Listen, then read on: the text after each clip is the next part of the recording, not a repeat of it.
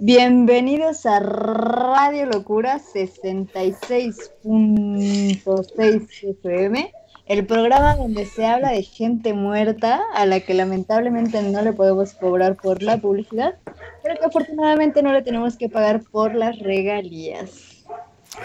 Gracias a nuestro patrocinador oficial, Restro Café ubicado en Mariano Arista 2, Colonia Héroes de Puebla, en la ciudad de Puebla, haz tu pedido por Rappi y al número 22 28 77 01 99. No olvides dar el like, suscribirte y comentarnos y todo eso que nos pueda llegar a ser famosos y en algún momento llegar a ser como este Kafka o al menos como quien sea. Y bueno, el día de hoy tenemos a una invitada muy especial. Muy, muy especial. Y voy a contarles quién es ella. Elena es un enorme diálogo, rítmico, alucinante, solitario. Un diálogo hecho de murmullos y delirios que acompaña todo lo que sucede. Estudió psicología, devora galletas y puede pronunciar verdades con los dientes apretados. Escribir no es voluntad, nunca escribe para pensar ni con ningún otro gerundio. Escribe cuando se muere. La poesía es un embrujo, sana con oídos y palabras, curandera. Ella es Elena. Un aplauso para Elena, que sienta el, calor de las masas. ¿Cómo se oye una computadora aplaudir? y bueno, pues pueden buscar todo su... Ella es este... ella no sé cómo se considere, güey, como un ser humano, como un escarabajo o no lo sé, pero lo pueden encontrar en Instagram, escribe cosas muy chidas, tiene, tiene ilustraciones muy chidas sobre, sobre sus escritos y pues síganla porque tiene cosas bien vergas que los, los dejan bien pinches pirados durante más de 24 horas. y pues, eh, bienvenida Elena, bienvenida al, programa que nadie ve, pero todos quieren ver, pero no saben dónde está y aquí estamos. Y escuchen más menos lecturas, una biblioteca en sonido con cuentos, ensayos y más literatura. ¡Uy, qué emoción! Para que te enteres de qué han hecho otros seres humanos con sus plumas, aparte de metérselas en el hocico, en el kinder, pero leído en voz alta porque qué hueva leer con los pinches ojos y utilizar tu intelecto individual porque no se puede vivir de esa manera. Mejor hay que escucharlo con los oídos porque es la única manera de escuchar y ya me trabé. Recuerda que la locura locura todo. Y que ser animal no está tan mal. Y que en este mundo toda alegría es rebeldía. Vamos a ver el intro y estamos de vuelta.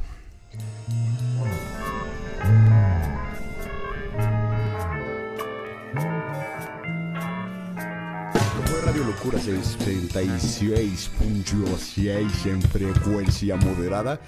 Ideas idiotas para gente inteligente. Adiós.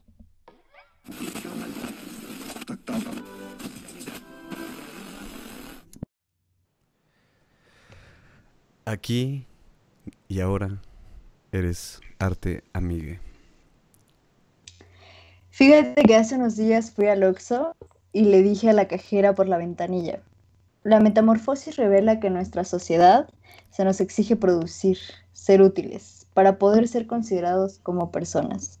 Nos obligan a creer que la vida no tiene sentido sin trabajar.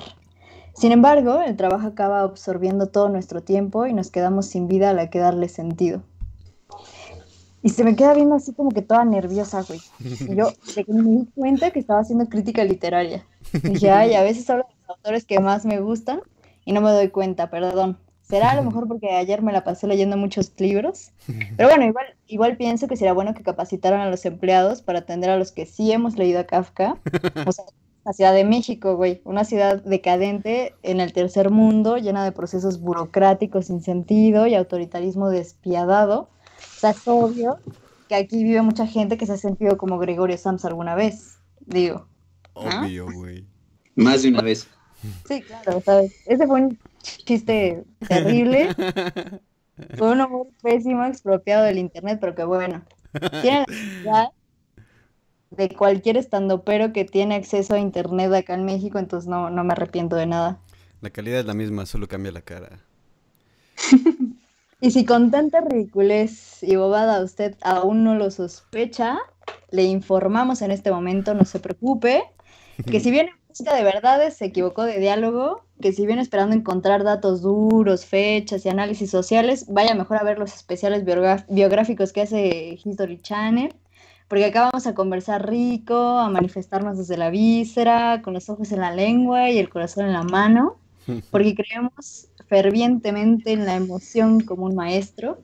Entonces, vaya por el chocolatito caliente, la cervecita fría, la copa de vino, el cafecito, el té, lo que sea, cualquier bebida que lo haga sentir cómodo, porque vamos a arrancar con Franz Kafka.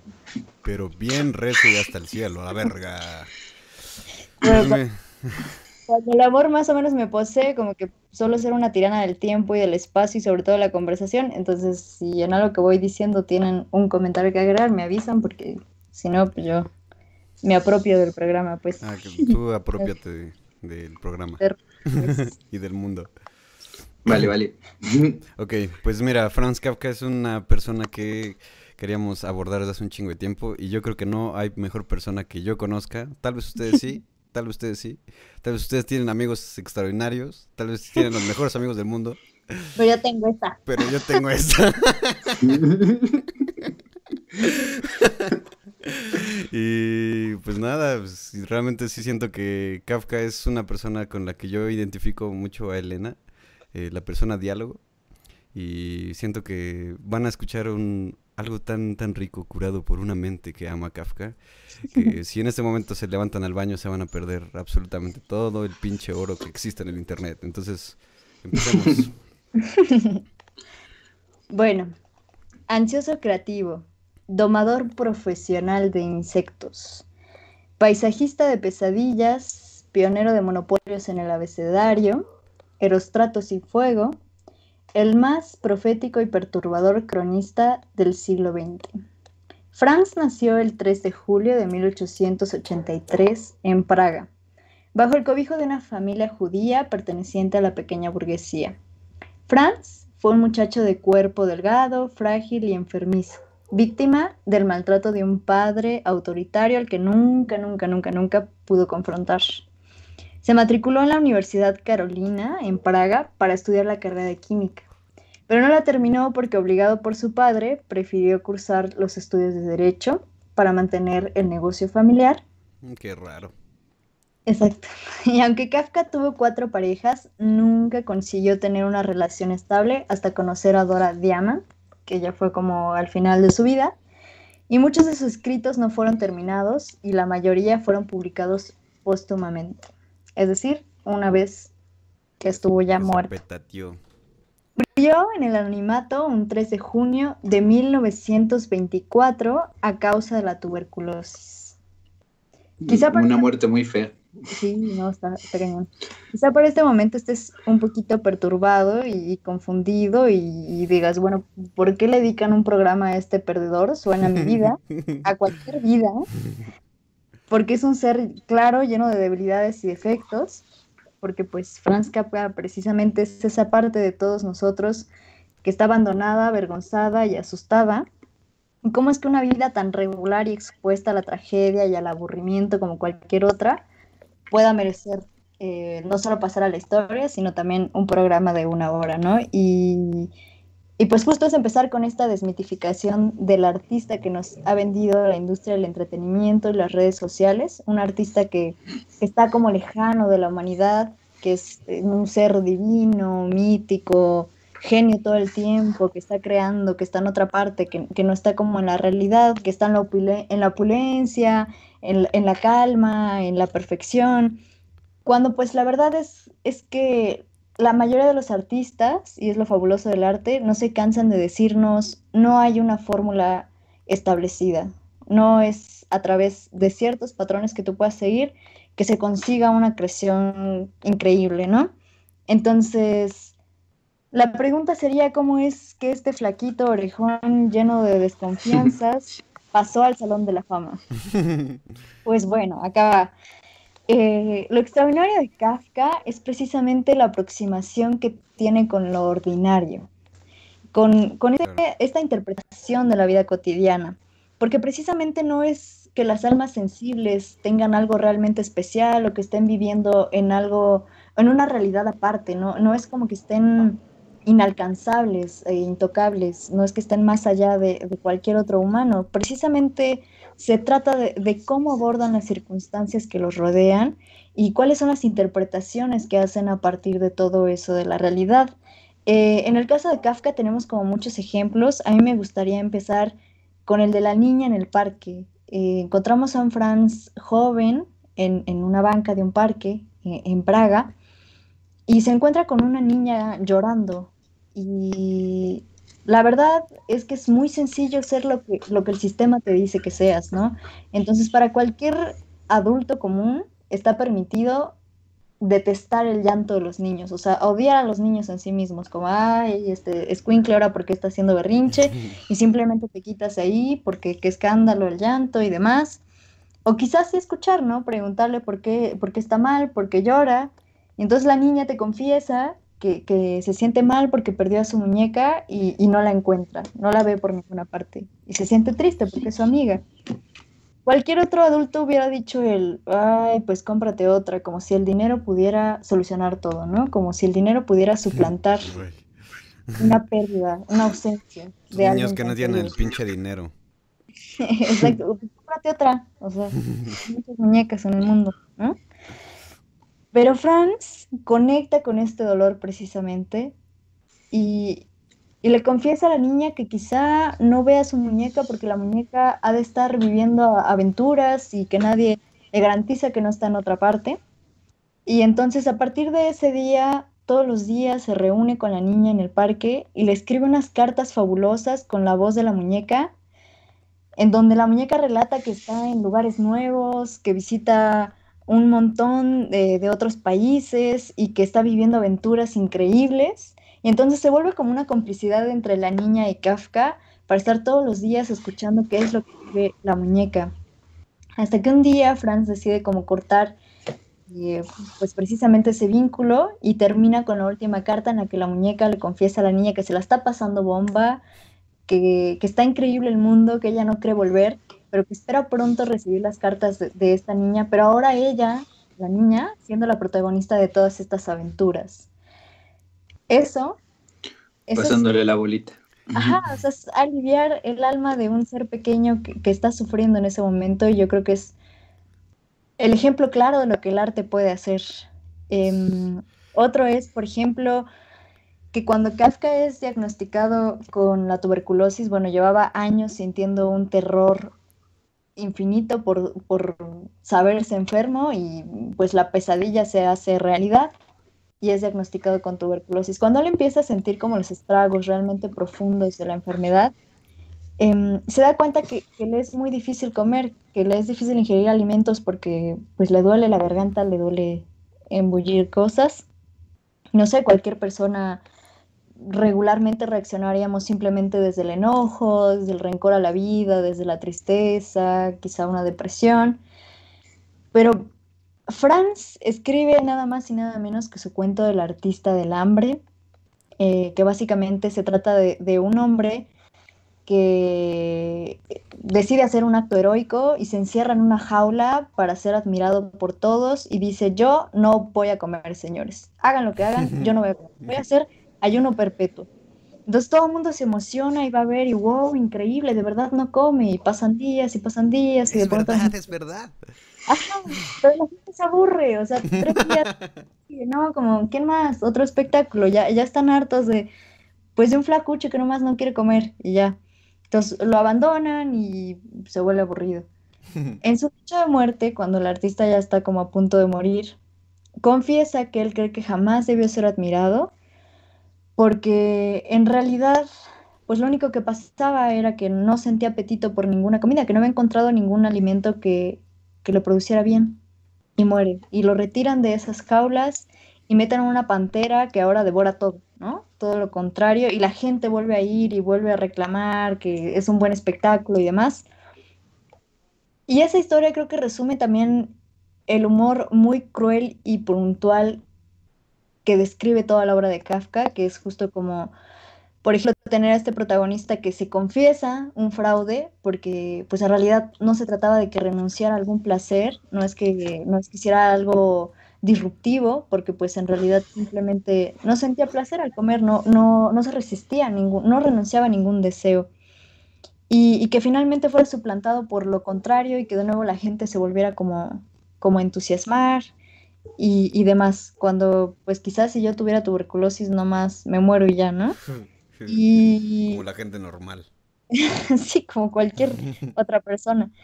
También está el caso de, Dora y de muchos allegados de Kafka que, que empiezan a escribir cómo era Kafka como ser humano en la vida cotidiana y que parece ser que, que había algo ahí de, buena onda, de aliviarle la vida a todos. Y, y, Dora confiesa de pronto que pasar un día con Franz Kafka era más increíble de lo que cualquier cosa que pudiera escribir Kafka. Entonces, creo que también ahí hay un reflejo claro de lo que, de lo que un artista genial puede ser, ¿no? No con esta actitud de viva, de, pertenecer a una élite, sino, sino de la gente que realmente puede curarte de pronto de un mal día, de un mal pensamiento, de, una mala pasada, ¿no? Em, porque al final creo que leer que es eso, o sea, es acercarse a un diálogo de la intimidad, ¿no? acercarse a ese arte que aparentemente es invisible porque está dentro de la vida cotidiana, un arte que es silencioso, porque pues es el arte de la supervivencia, es decir, ese encuentro que, que podrías tener tú mismo en una habitación oscura, enfrentándote con la muerte, con la incertidumbre, siempre con algo que es superior a ti mismo. O sea, es ese momento íntimo e individual en el que te afrontas con todo esto y que sabes que no tienes control, pero que sabes que puedes decir o hacer algo y que no esperas testigos, o sea, es, nomás tú y la muerte en la noche, ¿sabes?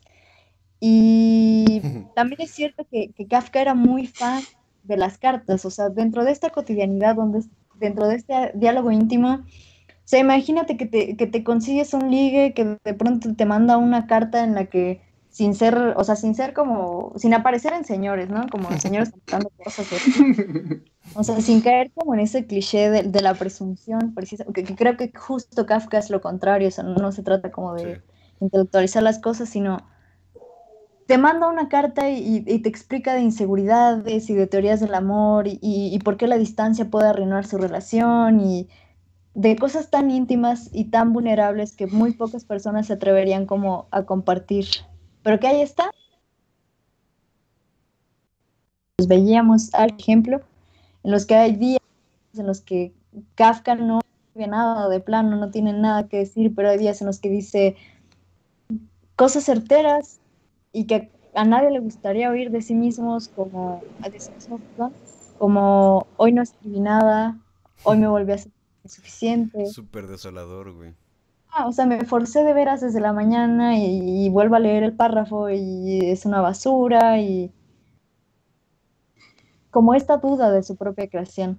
Sabes que a lo mejor describe a muchos, incluso durante esta pandemia, ¿no? Como que tú puedes tener toda la voluntad de la mañana de terminar algo que tienes pendiente y simplemente no lo haces porque hay algo, hay algo, es la desidia, la inseguridad, el no sé qué, pero es un ahí creativo que no, sé cómo pasa.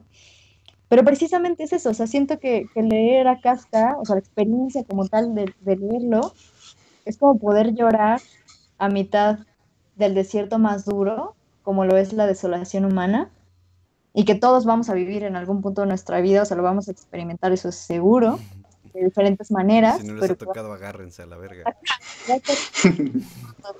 me voy a morir, me voy a... Cuidado. O sea, si ya lo pasaste, te ríes, ¿no? Pero si no... Es de risa, pero... Pues lo dirás de broma. Pues lo dirás de broma, pero está de la verga. pero justo que, que, así como va llegando, según tú lo que crees es un alivio, em, de pronto te das cuenta que esas lágrimas se volvieron tempestad, porque sí fue como un sentirte identificado con alguien que lo dice de una manera más bella, como, ay, tú también. Pero de inmediato es un, oh no, tú también, tal vez todo. O sea, tal vez, tal vez la humanidad entera está sumergida en esta desolación, en esta vulnerabilidad y pues en este terror inmenso, ¿no? Que nadie controla, porque pues lo diría François Truffaut, que Kafka, Dostoyevsky, Poe, Hitchcock son artistas de la ansiedad y pues definitivamente no pueden ayudarnos a vivir más alegremente pues en su interpretación. Pues su vida ya de por sí es difícil, pero que bueno, que su misión consiste en obligarnos a compartir esas obsesiones. Y creo que en este caso esa influencia o más bien ese contagio que tiene Kafka es inmenso, porque Kafka no solo se apodera de una letra del abecedario, o sea, nombró a un protagonista de una de sus novelas así, simplemente K. Punto, y su apellido y demás, y de pronto la letra es suya, ¿sabes? O sea, no hay, no hay un B de Borges, no hay un R de Rulfo, no hay un, pero hay un, K de Kafka, ¿sabes? y, y fue tanto el impacto dentro de diferentes áreas del arte como el cine. O sea, Kafka influyó a muchas personas después con todo lo que hizo en el cine, en la pintura, en el arte, en el... el ah, pues todos esos arte, ya la cagué, pero bueno, literatura y así. en general, pues quería decir. Em, que incluso se inventa dentro de ese campo del conocimiento el adjetivo kafkiano. O sea, literal con su nombre se inventa un adjetivo porque no hay otra mirada que haya visto la realidad así antes, que de pronto existe lo kafkiano que resume aquellas situaciones absurdas en las que hay un poder que quién sabe dónde está, pero que, jode a todos de alguna manera y, en la que todos los protagonistas se sienten como oprimidos y es una pesadilla vuelta a realidad y no sabes, no hay alternativa, simplemente estás ahí, no entiendes qué está pasando puede pasar un juicio arbitrariamente en cualquier momento y vas a ser declarado culpable, no hay manera, simplemente culpable. No puedes salvarte, no hay salvación, no hay escapatoria. O sea, e, esos escenarios en general son, son muy kafkianos, son algo que representa a su obra en general y, y, que pues bueno, que está ahí describiendo como una realidad. Y yo creo que es importante porque existió Dalí, pero no existe el daliísmo, o sea, existe el Ay, qué alivio que no existe eso. no, y sabes que está cabrón, güey, que, o sea, eh, decir kafkiano, güey, realmente es como, es esta porción de la realidad que es como Kafka la vio y que en esencia solamente él podría verla, pero que todos sentimos, ¿no? Entonces es un, es un pedo muy cabrón porque en cierto momento podría sentirse que se capitaliza solamente la forma de ver de una persona, güey. Pero yo creo que no es que el, pedo de Kafkiano sea que se le adjudique todo a él, sino que él simplemente vio a través de la ventana que estaba sucia adentro de la casa, ¿no? Y hay otras ventanas que están en otro lugar donde entra más luz y todo, pero él justamente está viendo eso y si tú te acercas a esa ventana ves lo mismo que él, güey. Y eso me parece hermoso, güey, ¿no? Porque de alguna manera solamente estamos diciendo, esta es la única, no es la única persona que sienta esto, sino que es una persona que pudo denunciar que esa ventana existía, güey. Y oye, si me permiten, yo creo que podría ser una frase así como que lo que Kafka pone es obvio, pero él lo hizo sentir visiblemente, ¿no? O sea, más allá de que es obvio que todos lo, lo, sentimos, lo podemos percibir, él lo puso en los sentimientos escritos visiblemente, ¿no? Para que se cuenten sus historias que nunca acaban, ¿no?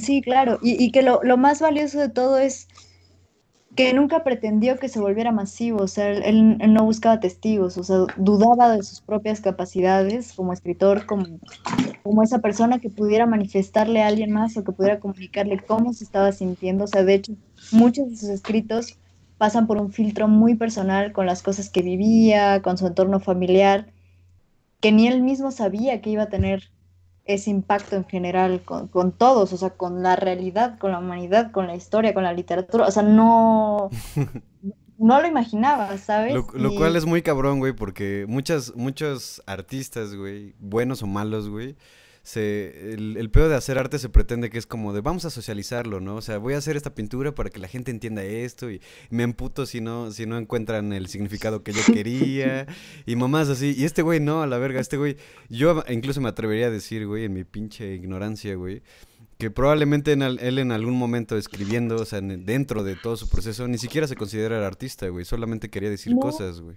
¿no? Exacto, jamás, o sea, él, él toda la vida sí deseaba ser un escritor, sí deseaba poder manifestarse en un ambiente creativo, pero su padre aniquiló cualquier anhelo, ¿sabes? O sea, cualquier alternativa que, que él dijera, tuvo una familia y un entorno que lo mató, o sea, no hubo forma de, de que pudiera creerse él mismo que, que, era capaz de hacer cosas, ¿sabes?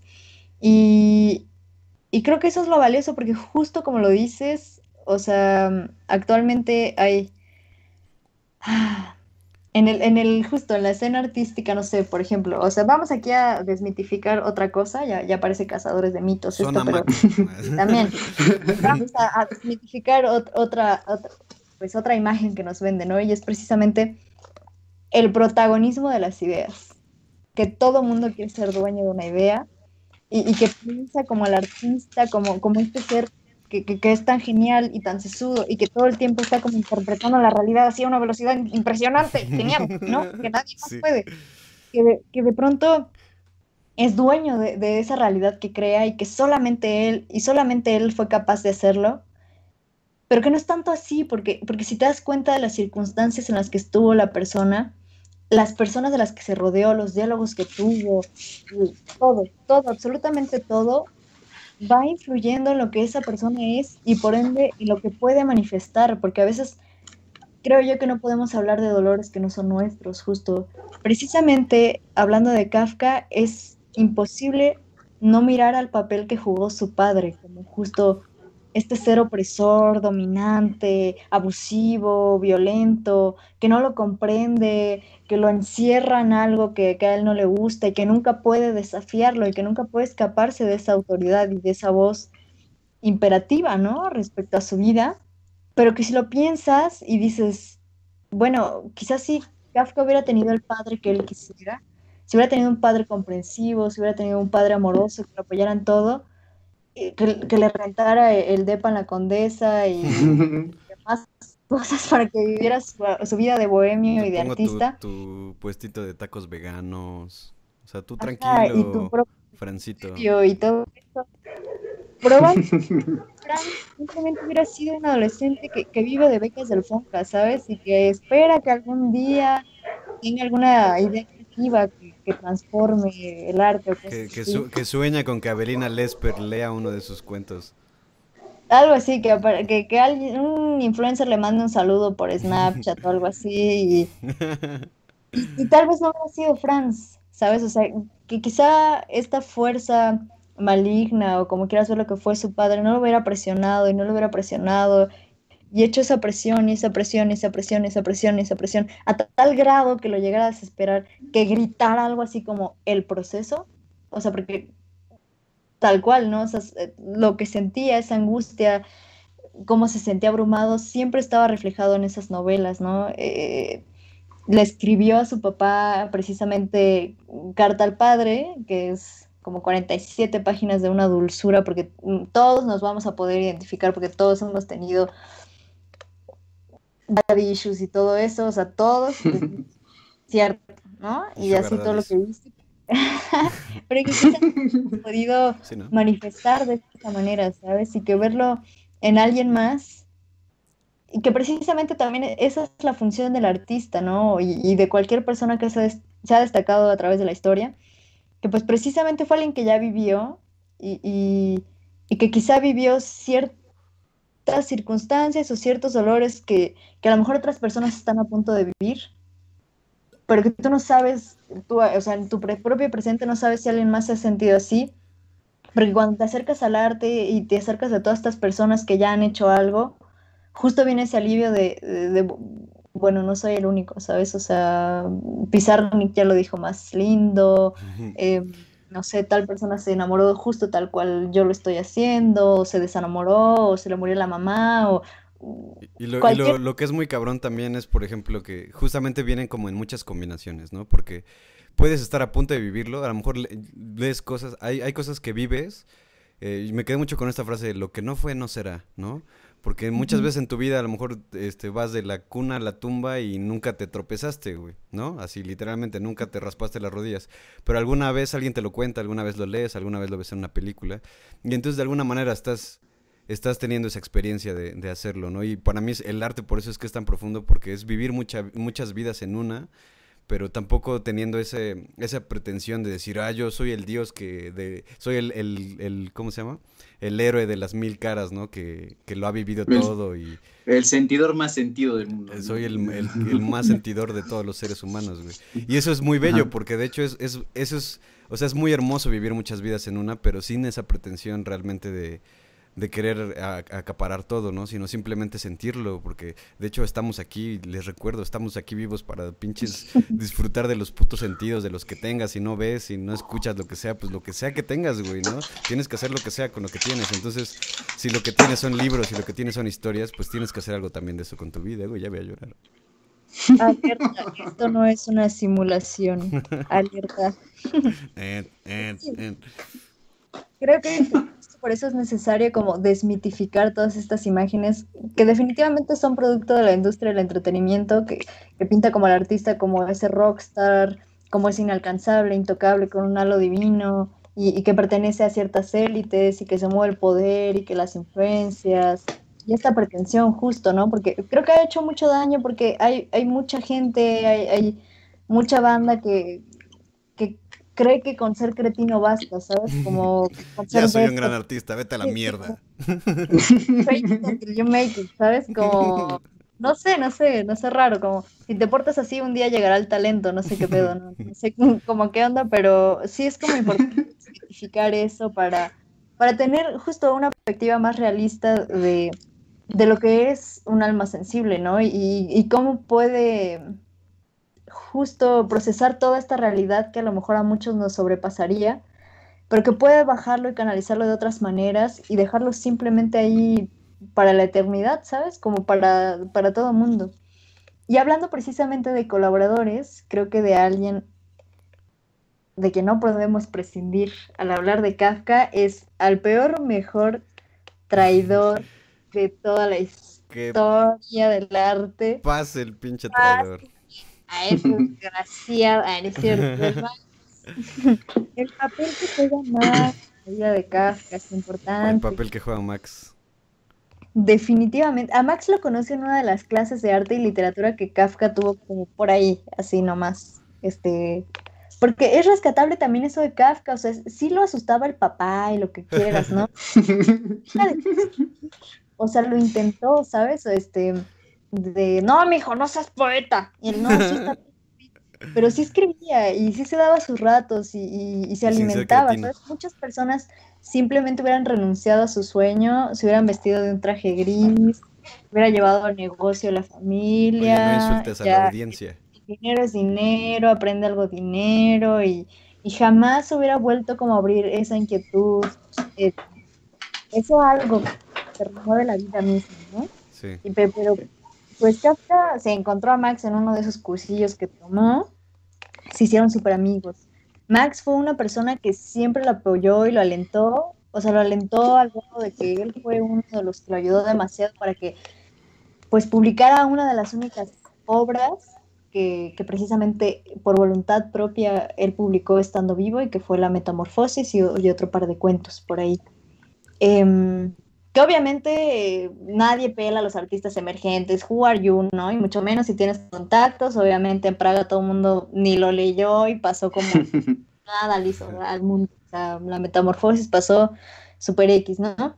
Lo que ayudó a que Kafka, pues lamentablemente confirmara esas inquietudes o, esas inseguridades que él tenía sobre sí mismo y, y decir, bueno, pues sí, lo que yo digo no importa, me escribo también, no es como imaginé y que eso tuviera como consecuencia que después no terminara ninguna maldita obra de las que siguió escribiendo. ninguna la terminó. Siempre se aburría o se cansaba o le ganaba como, como esta desidia del yo no escribo bien, no tiene caso, lo que estoy escribiendo es una bobada nada más. Y lo dejaba, lo dejaba ahí incompleto. Entonces, no solo está hablando por, por los asustados, por los vulnerables, por los... También está hablando por los por los que no podemos terminar simplemente nunca algo por... Los dueños del incompletismo. Exacto. El, así, ya no tiene caso, ya déjalo ahí, no, no lo voy a hacer. Está, está mal, ¿no? Y, y que, bueno, Max lo apoyó y todo eso, ¿no? Pero ya cuando estaba en su lecho de muerte, eh, Kafka lo llamó así, ¿no? Pero le escribió una letra, no sé cómo se llamaban antes, que no había teléfono, no conozco la vida sin teléfono. sin internet. Según yo, Max fue de paso de nuevo a Praga, o donde sea que estuviera, instalado en su habitación del hospital, antes de irse, porque él ya veía eh, que iba a valer verga todo esa zona por cuestiones de la, de la guerra, ¿no? Y antes de irse quiso visitar a su amigo. Sí, entonces ya en el hecho de muerte... traicionar a su amigo. Kafka le, le, dice, oye bro, pues sí, la verdad sí soy bien malo y me avergüenzo de todo lo que escribí, fue pura burrada, no logré mi sueño. Todo. Estoy, estoy derrotado, estoy derrotado por la vida, yo no veo más. Estoy enfermo, estoy enfermo, voy a morir. Lo que quiero que hagas es que todos los escritos que tú tengas y, que sepas que existen míos, que alguien más tenga, tú ve, encárgate, recopila todo, préndele fuego a esa chingadera, quémalo todo, quémalo todo porque no sirve, no, no, no tiene nada. Destrúyelo, por favor, hazme ese único favor, ¿no? Y Max, no, sí, hermano, sí, sí. ya lo pensé bien, claro que sí. Tranquilo, no pasa nada, yo lo quemo, sí. Gratis, ¿eh? Pues ahí creo que se muere, ¿no? Muchas gracias, amigo, eres el mejor, no sé qué. Confiado en el que Max iba a destruir toda evidencia de su existencia, ¿no? Y el Max, siendo un traidor a la altura de Judas Iscariote, y Judas Iscariote, Max, traicionar a tu amigo, así, tu mejor amigo. Ya salió el meme no quema nada y reúne todo, pero para publicarlo y promocionarlo, porque él está convencido de lo que, de lo que Kafka hizo y de lo que Kafka estaba diciendo era algo que valía la pena y, con lo que muchos se puedan identificar. Entonces, le da todo el apoyo del mundo y, y creo que es importante mencionar a Max porque es esa figura, como cuando hablas de Sam y Frodo en El Señor de los Anillos, cuando hablas de Sancho, De Marx y Engels. De Tanga, Tanica y así. Satanás y Jesús. claro, claro. Es, ese personaje que, no, no es el encargado de llevar el mensaje en sí mismo, pero que es un pilar y, y, que sin él el protagonista jamás se hubiera podido convertir en un héroe porque no lo hubiera logrado por sí mismo. O sea que es una ayuda fundamental, aunque invisible por ahí. Porque en este mundo lleno de gandallas pudieron haber pasado mil cosas. Uno, por ejemplo, que Max actuara desde esta mm, emoción muy humana que es como la envidia o lo que sea, ¿no? De, creo que lo que escribe está bueno y, y yo también soy escritor y pues mejor, ¿no? Pues véngase para acá, ¿no? Lo quemo, lo quemo también, pues nadie, que nadie sepa. La metamorfosis por Max, el más chingón, el Max chingón. El otro es como apropiarse de, ideas que estaban como de otra persona y que nadie iba a saber que, eran de Franz. Y él pasar con su nombre a la historia de la humanidad y lo que tú quieras. Entonces por eso yo siento que, que Max actuó desde el amor y que cualquier acto que parte del amor merece un reconocimiento profundo porque en este mundo de verdad es muy difícil encontrarlo, ¿sabes? Es, muy difícil encontrar una persona que reaccione desde ahí. Y creo que por eso es muchísimo mencionado a Kafka. Y bueno, también a Kafka. Bueno, Kafka y Max eran los mismos, ¿no? y, y, y qué bueno que la vida misma de Kafka, ya, ya casi para ir cerrando, que la vida misma de Kafka es una historia kafkiana y, y que pocos artistas pueden como replicar, ¿sabes? Con o sin intención es muy difícil lograr eso y que me parece como el, sello final, ¿sabes? Como el punto. Que, tu propia vida sea una historia como las que escribes, ¿no? Que sea precisamente un personaje que está encerrado, atrapado en una situación absurda en la que se siente impotente, en la que no hay escapatoria, no va a haber escapatoria jamás, y que sin embargo el personaje lo intenta, intenta lo que sea que tenga que intentar, ¿no? Lo vemos en Gregorio Samson, la metamorfosis, que aún sabiéndose bicho, intenta varias cosas antes de, llegar al final trágico.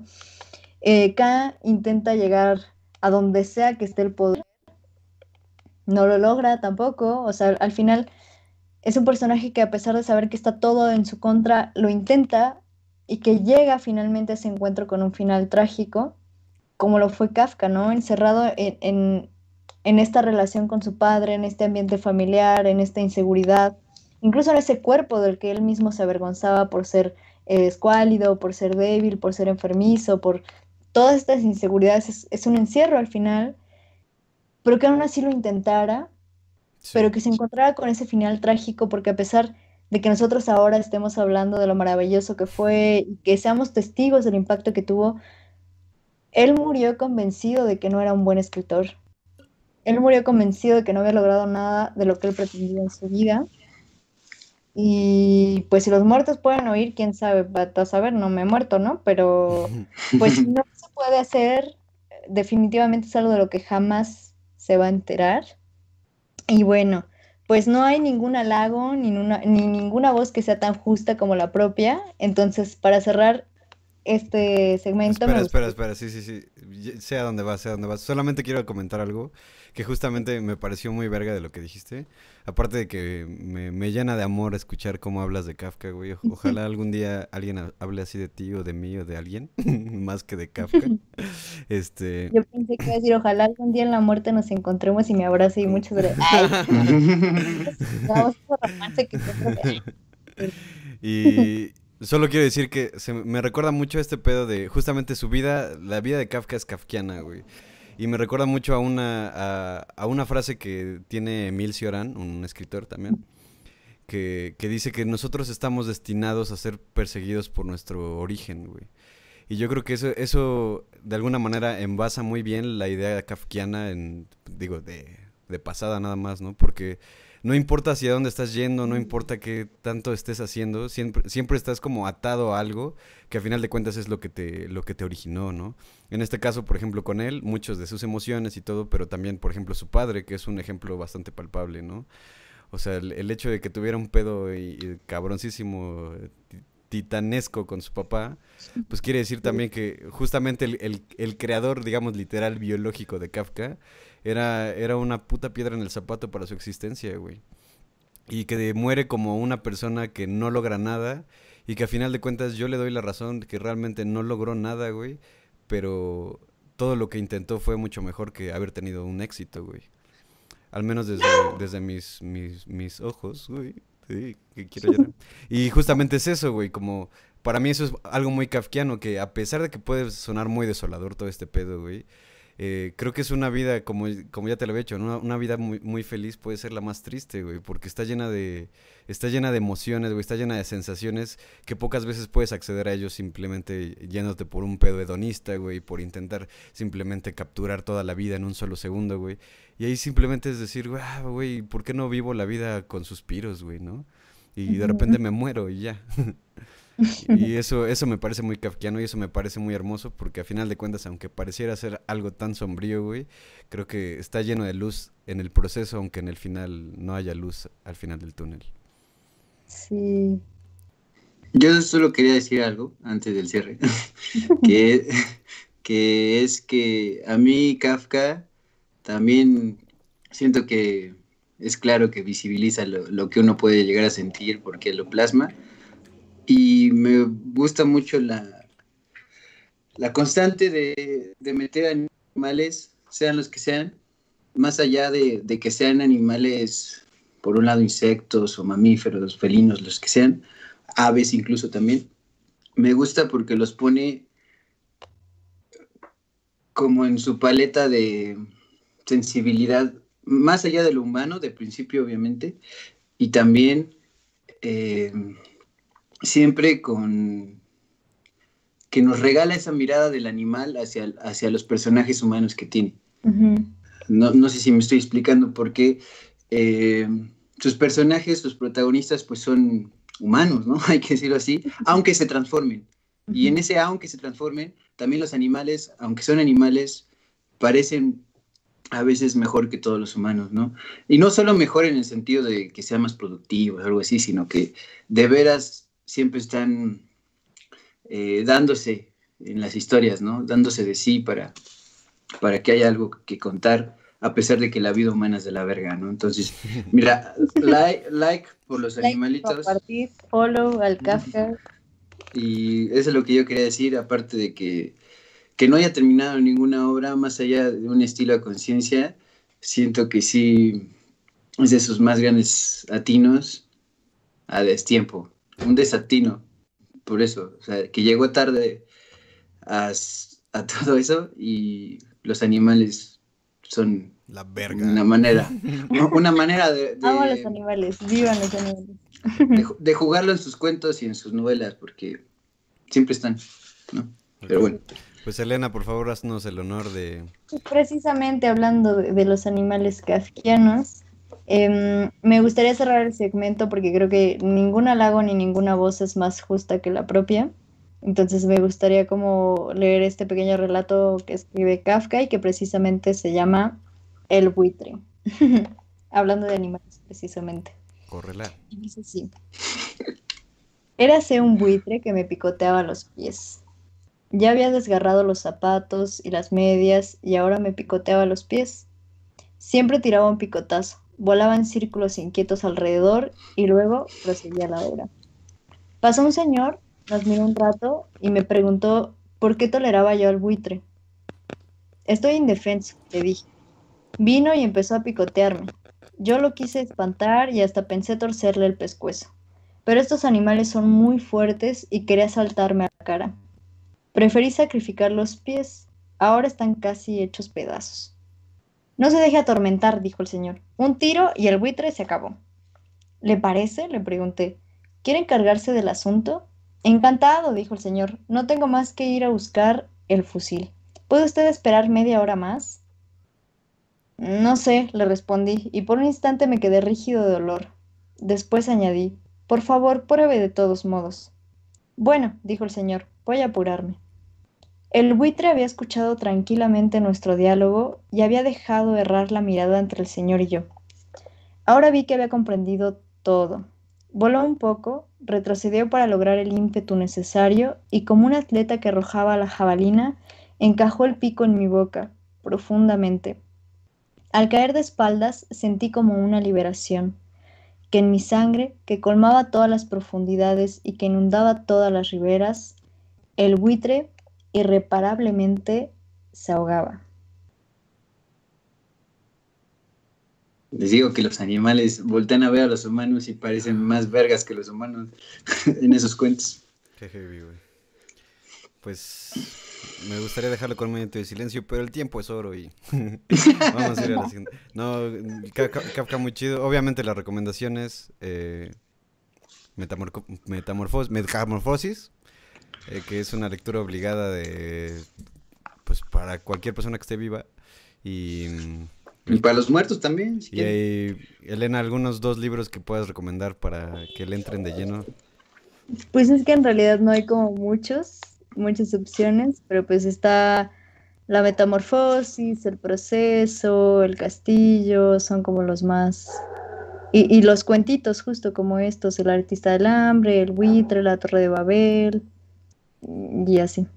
Para que se metan un pedo existencial sin ser existencial porque ya no existen. Bueno. Justo, creo que Kafka también rompe con esta como productividad y que tienes que escribir un buen y hacer un buen para ser reconocidos. En realidad, el tedio es lo que te lleva a la fama con, con Kafka. Pues bueno, te, dejamos Kafka, te dejamos descansar en paz una vez más y te, te vemos en la eternidad, maldito.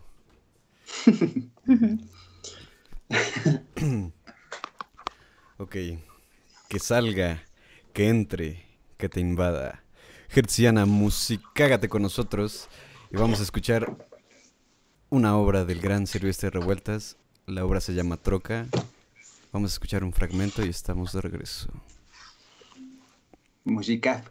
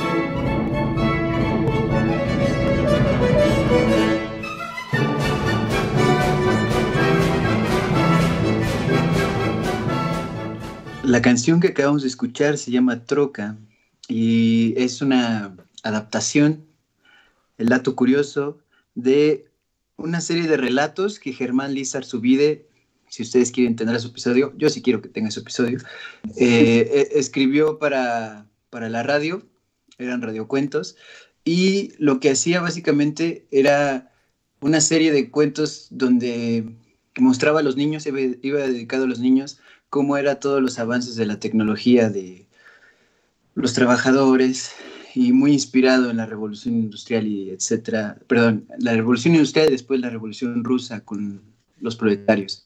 Y lo que trato de decir es que eh, Silvestre de Vuelta la retoma y la hace música. Unos relatos para niños los vuelve música y incorpora muchas referencias y me parece magnífico.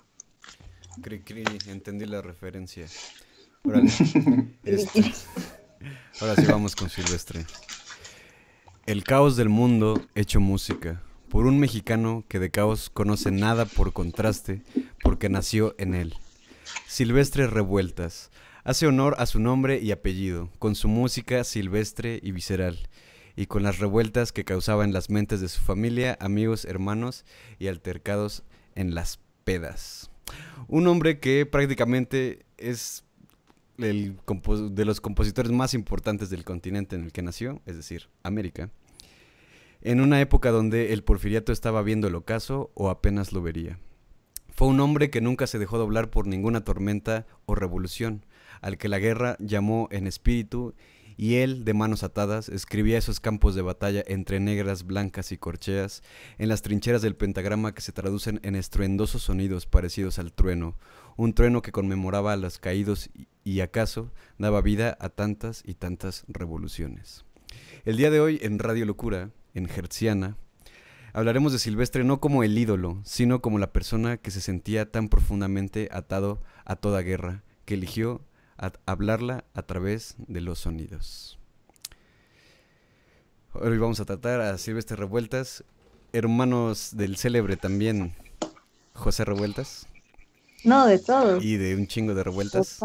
y Fermín Pero bueno, si me permiten, me dan el espacio en su programa, voy a empezar. Silvestre Revueltas nace un 31 de diciembre de 1899, es decir, así como que al pinche minutito así pellizcándole al pinche siglo XIX. Y bueno, nace en los tiempos de Porfirio Díaz, evidentemente ya llevaba un buen rato ese cabrón ahí instalado como pinche quiste y eh, la primera vez que escucha música Silvestre Revueltas es en su, en, su, en su pueblito, en una, una, orquestita ahí que estaba tocando. Y le puso tanta atención a esta pinche orquesta que el cabrón se quedó visco por tres o cuatro días, así. Dijo, no mames, este pedo está flipadísimo, estoy flipando en colores. Y... y Pescadito revueltas. Y tiempo después dijo, desgraciadamente ya no me quedo visco cuando escucho a los músicos. Oh, rayos. Demonios, ya no puedo quedarme visco ante los músicos.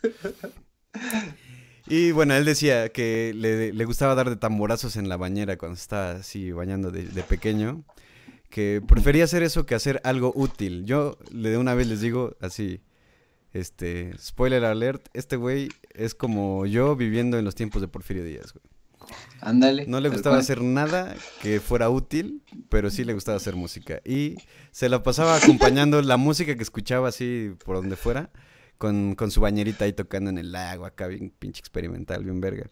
Y pues haciendo como imitando los instrumentos con su boca. Desde muy temprano este güey desarrolla un amor bien cabrón por, pues, por los que todos los músicos clásicos, ¿no? Bach, Beethoven y todos estos güeyes, ¿no? Y bueno, este güey cuenta, por ejemplo, que, que sus, los maestros más chidos que tuvo en toda su, su, vida no tenían ningún título, eran así como de, ah, pues el güey que hace guitarras en paracho, ¿no? Ah, estoy mamando, supongo, alguien así. Este, pero ese güey decía que ellos transmitían realmente lo que se sentía hacer música, ¿no? Y por eso mismo dice que él no venera los, los títulos, ¿no? Así como de, ay, el doctor en composición de violín del año 3600. Pura verga parece, güey. Este, a los siete años empieza ya a estudiar violín y ya pues desde bien moquito pues dice, qué chingado soy violinista, me voy a meter a una orquesta, ¿no? Como cualquier, naturalmente cualquier niño violinista nombrado Silvestre Revueltas lo haría. Pero lo más cagado de esto, güey, es que aquí ya empieza a conocer la desigualdad social, güey. No solamente por el lugar donde vivía, güey, sino porque, pues, obviamente él conocía los morlacos, el dinero, la pasta, los verdes. Pero en las orquestas les pagaban con dulces, güey, ¿no? Lo cual está muy tierno, güey, está muy tierno. No lo desapruebo, güey, está didáctico. Pero explotador, ¿no? Pero está explotador, güey, ¿no? Bonita imagen, pero está de la verga la pobreza, sí. Poesía aplicada en el capitalismo. Tómale paso azúcar. Después estudia en el, en el conservatorio de, de la Ciudad de México, el DF que no era el DF en ese entonces. Y bueno, luego estudió en San Antonio, Texas y todas estas cosas aburridas de que va y estudia y ay, sí, hace amigos y todos se aman y así. Y llega a Chicago, pasa por varios lugares de Estados Unidos, pero en Chicago lo importante es que ahí se gradúa como violinista y compositor, lo que lo hace ya el Don Silvestre Revueltas, ¿no? Este... Doctor. doctor Silvestre Revueltas llega ya a, México y empieza a ser el director, así el mero, mero chingón de la Orquesta Sinfónica de México. Y también, pues, es profesor, ¿no? Todas estas cosas así como que ya aventándole las credenciales, ¿no? Así como, hey, estudia acá, soy bien verga y todo ese pedo. Aunque le valía madre. Lo cagado de todo esto es que, evidentemente, ya les conté que este güey era un músico y era un muy buen músico. Y su mamá siempre dijo, ay, cuando se ve así la pancita, se me ve, ay, ojalá mi, ojalá mi hijito sea un, poeta, músico y pintor, es decir, quiero a los tres en uno, ¿no? Ay, que la doña pasa el tutorial del performance. Le salió bien con, todos. Porque justamente tuvo varios hijos, de los cuales, este, uno fue pionero del muralismo, ¿no? Nada más y nada menos. Este, otro que fue José Revueltas, que bueno, ya habrán al menos escuchado su nombre porque es algo cabrón. Eh, se me fue la palabra. Eh, Rosaura, que era actriz y bailarina, y Consuelo, que era pintora. O sea, todos sus hijos nacieron con el, con el gen del arte. Con del poder, así, con sus hijos, pues, cada uno dominando un arte impresionante. Y pues Silvestre era el hijo músico, ¿no? El, diría el apestado, pero no, realmente todos le iba bien verga. Todos estaban apestados con la fortuna. él era el más grande de todos y pues obviamente con el, arte más chingona que es la música nacieta, no sé Pero bueno, una vez creciendo ya era, era este era este yo, yo sí lo imagino un poco como este macho mexicano, ¿no? Del, del cine de oro, así, más o menos. Porque pues, era un güey pedote, ¿no? Pues, eh, obviamente un poco machista. Pero pues era buena persona, ¿no? Vamos a, vamos a darle beneficio de la duda porque no lo conocí. Pero bueno, el pedo es que... Esas frases de radio locura, sí. El pedo es que era un hombre borracho y le gustaba el desmadre. Y esto es importante porque eh, tiene que ver con su historia, ¿ok? Eh, no crean que nada más le estoy aventando mierda. Este. Y por ejemplo, tiene, tiene, este güey tiene cosas muy chidas porque, por ejemplo, no sé si ustedes sabían que este güey un día cuando está de, de giras y dando sus conciertos por México, que no se crean que era así como el Vive Latino o algo así, ¿no? Era más música de cámara y este pedo. Iba la gente culta, ¿no? La gente docta. Y pues de repente empieza a dar el concierto y van, de hecho sus hijos lo cuentan, así como, ay, vamos todos bien moquitos, estamos en la primera fila. Y empezamos a ver a mi papá tocar así, cabrón, no mames, así como de, güey, o sea, es pinche Paganini mexicano, güey, ¿no? Eh, porque era una verga, güey.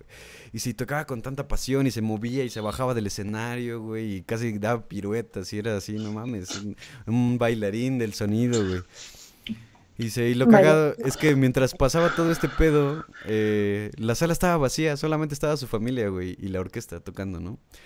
Y pues mucha gente después decía como de, güey, ¿cómo, ¿cómo tiramos a la basura tanto pinche este talento, güey? Porque este güey es, es, un fuera de serie, güey, y la gente ni siquiera lo viene a ver, güey, ¿no? Lo cual no es raro, la verdad no es raro. ya pasaba desde ahí. Sí, sí, desde ese entonces. Y bueno, pues ya la gente lo conocía como un gran compositor, güey, porque ya tenía, les digo, ya aventaba las credenciales, ¿no? Vengo de Chicago, vengo de San Antonio, vengo de, del conservatorio. y pues, pues ya la gente lo respetaba porque era una verga. Entonces, como ya estaba tiene muchos pedos aquí, por ejemplo, con, con José Revueltas, ¿no? Porque este, José Revueltas le dice como de, oye, güey, pues métete al Partido Comunista y todo el pedo, ¿no? Para empezar, Silvestre era una persona que tenía una personalidad, pero así mamona, güey, ¿no? Sí, de mamona literal, güey. O sea, o sea, era mamón. y entonces, este, José Revueltas lo, le dice, güey, métete y la chingada ese güey, así, casi, casi como de, a ver, sí, cuéntame cosas y ya si me convenzo, me meto, y si no, no. Y entonces José le empieza a aventar toda la ideología acá bien cabrón. Y Silvestre dice, ok, I'm in, bitch, a huevo, está chido. Y se empieza a comprometer bien cabrón con todo este pedo, güey. Esto estuvo, fue como muy chido porque justo pasó en un momento donde eh, él hace un viaje a España. Un viaje que es bastante interesante porque eh, todo este viaje, para empezar, está recogido en un libro que se llama Memorias de España, de 1937, escrito por la mismísima Elena Garro, quien solamente tenía 18, no, 19 años, perdón, cuando, cuando pasó este viaje, ¿no? Y e iban, iban, y, e, I, O, U, iban a un, congreso de intelectuales antifascistas, ¿no? Antifascistas. Y vocalizando también. Este, a, Madrid, ¿no? Entonces, en, en, este pinche viaje aquí de, en esta peda transatlántica iban Octavio Paz, Carlos Pellicer, María Luisa Vera, Fernando Gamboa, entre otros muchos güeyes, ¿no? Y bueno, pues iban, se supone que iban a dar ánimos a los mexicanos que combatían a los fascistas en la guerra civil española.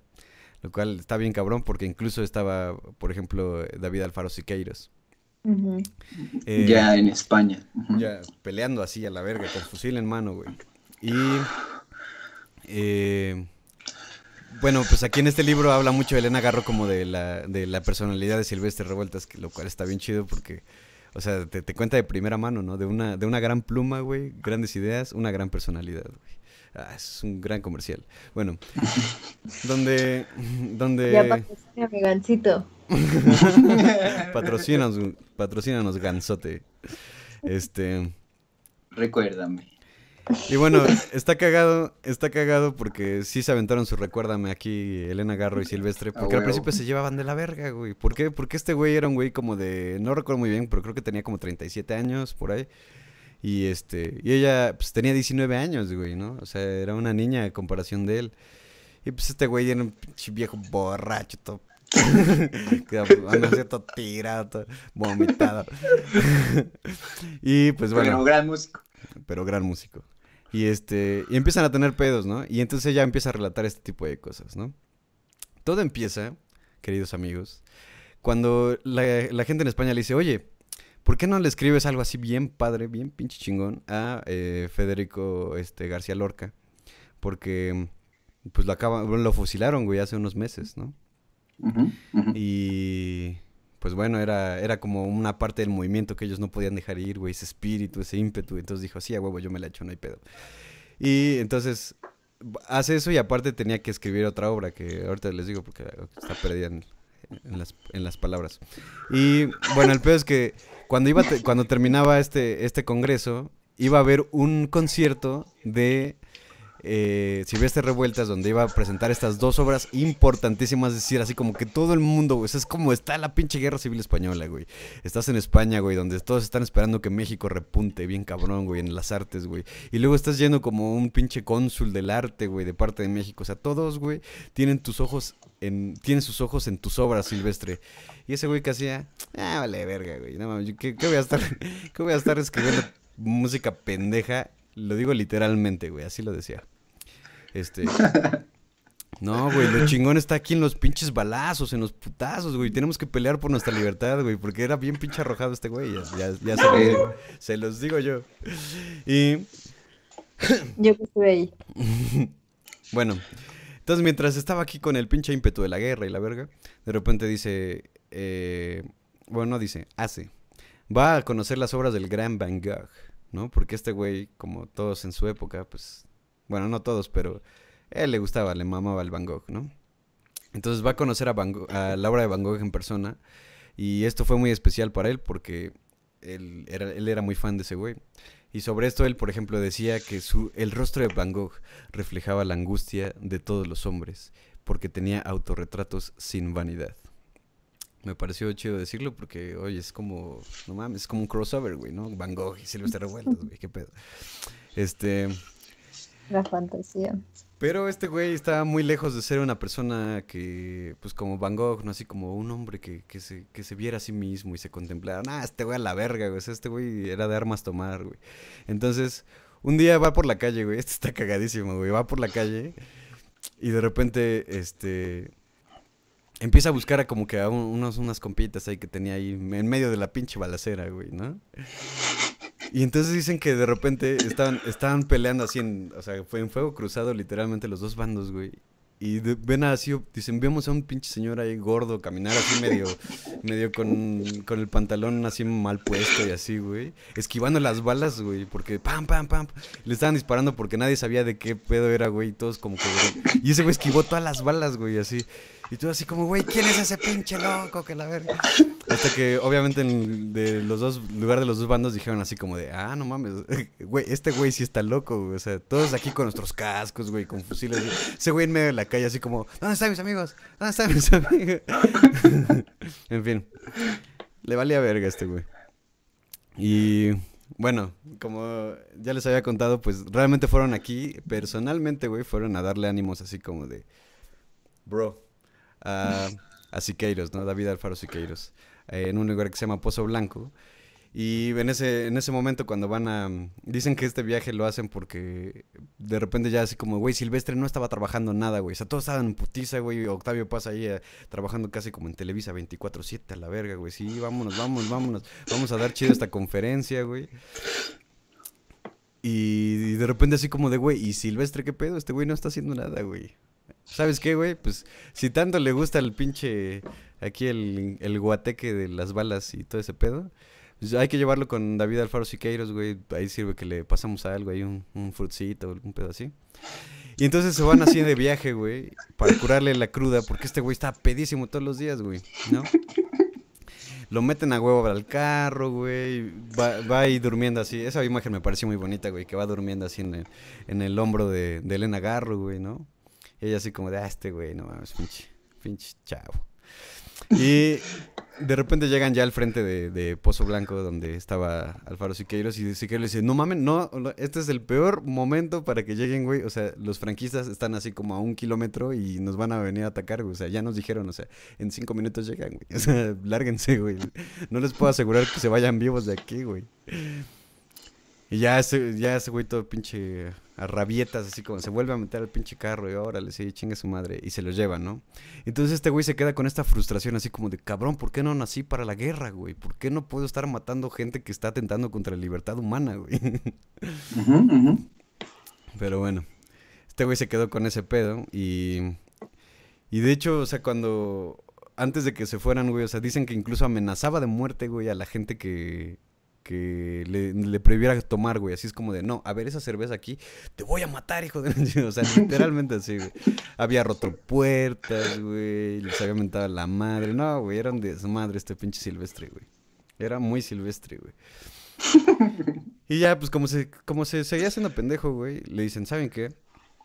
Eh, de todos aquí están trabajando porque son hombres respetables. Obviamente aquí no somos machistas, pero guiño, guiño, sí lo somos un chingo. Entonces, como como las mujeres no están haciendo nada, ¿por qué no hacemos que Elena Garro eh, vigile que Silvestre pues haga su trabajo, güey, ¿no? Y pues el Silvestre, güey, así, literalmente así dijo como, este, dijo literalmente, Elena Garro es una pendeja, una pretenciosa. Sí, se dijo eso. yo lo vi, yo lo vi. Sí, güey, y entonces Elena Garro así como de, excuse me, you motherfucker. motherfucker.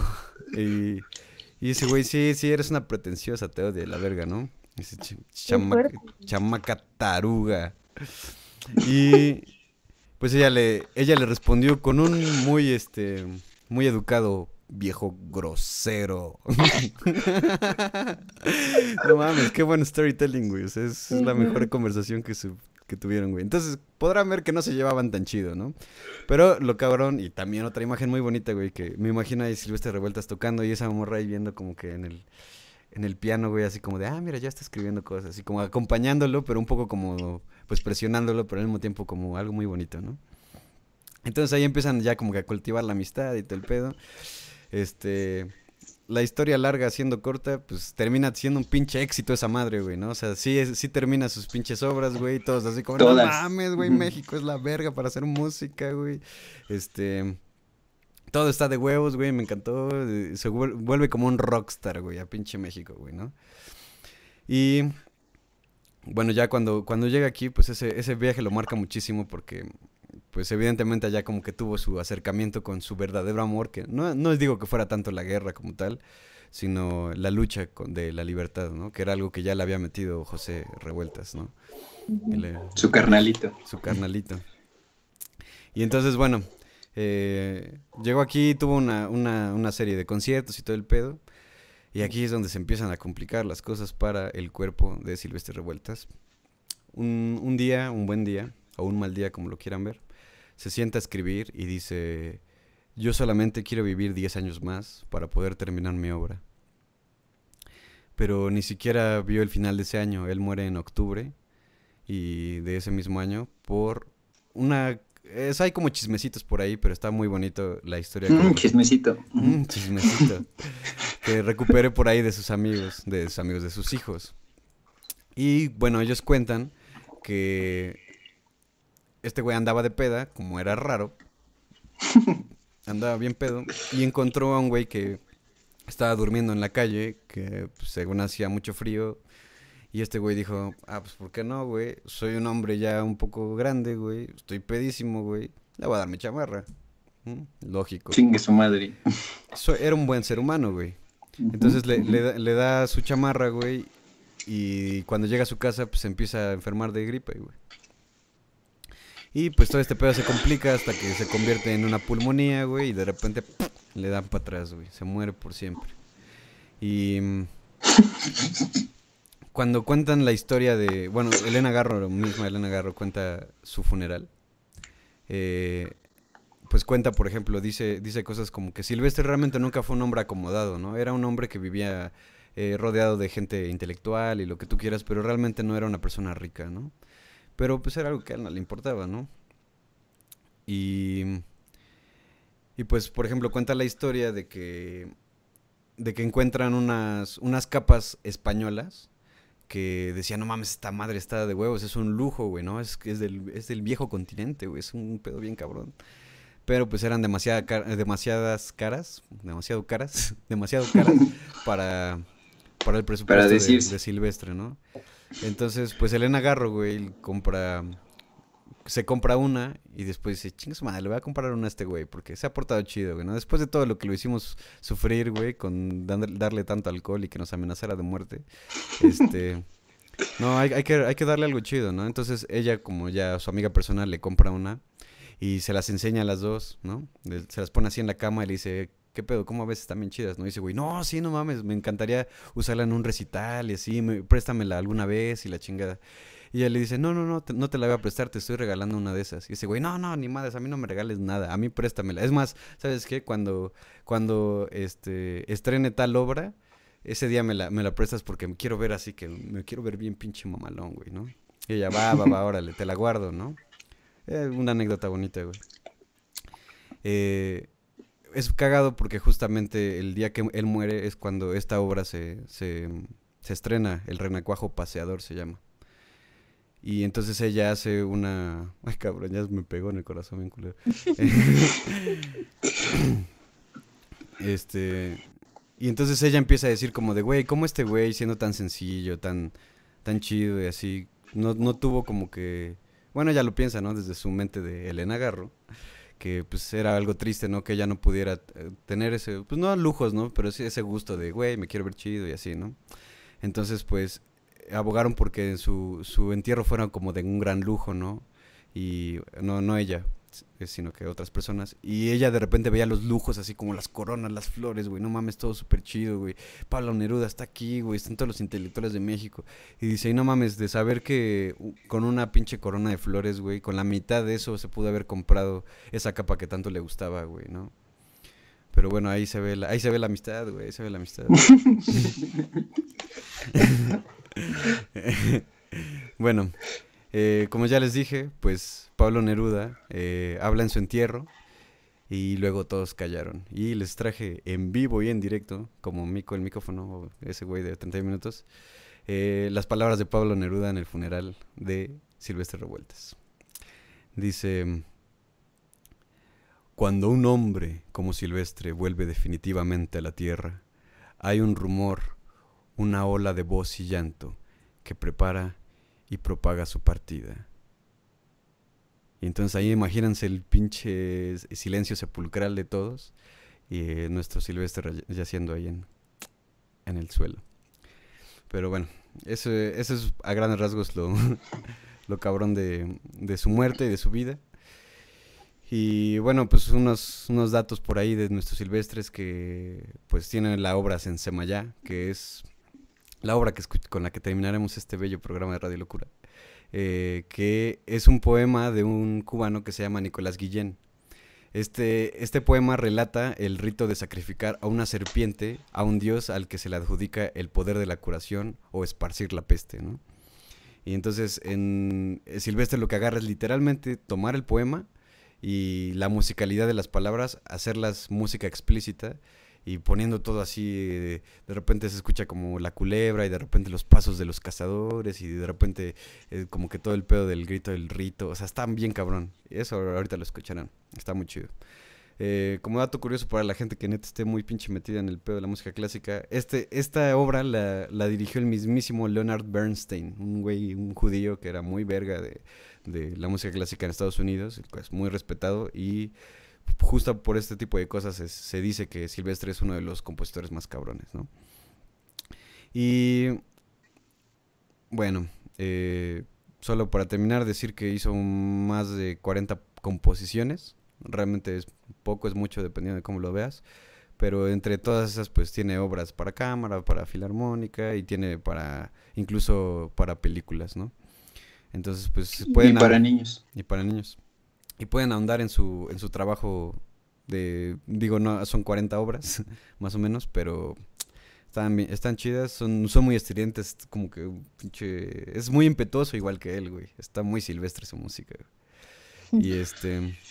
Yo quería decir algo antes de que nos fuéramos también, otro dato curioso es que hasta después del 2020, es decir, en este año que corre, eh, sus obras iban a entrar a dominio público y antes de eso eh, como fallece relativamente joven, eh, los pedos de los derechos se hicieron muy grandes y hay muy pocas grabaciones eh, de varias de sus obras públicas, ¿no? Aunque sus, sus esquelas y sus pentagramas y las partituras sí se pueden ir consiguiendo, pero pues las hojas no son la música si no suena, ¿no?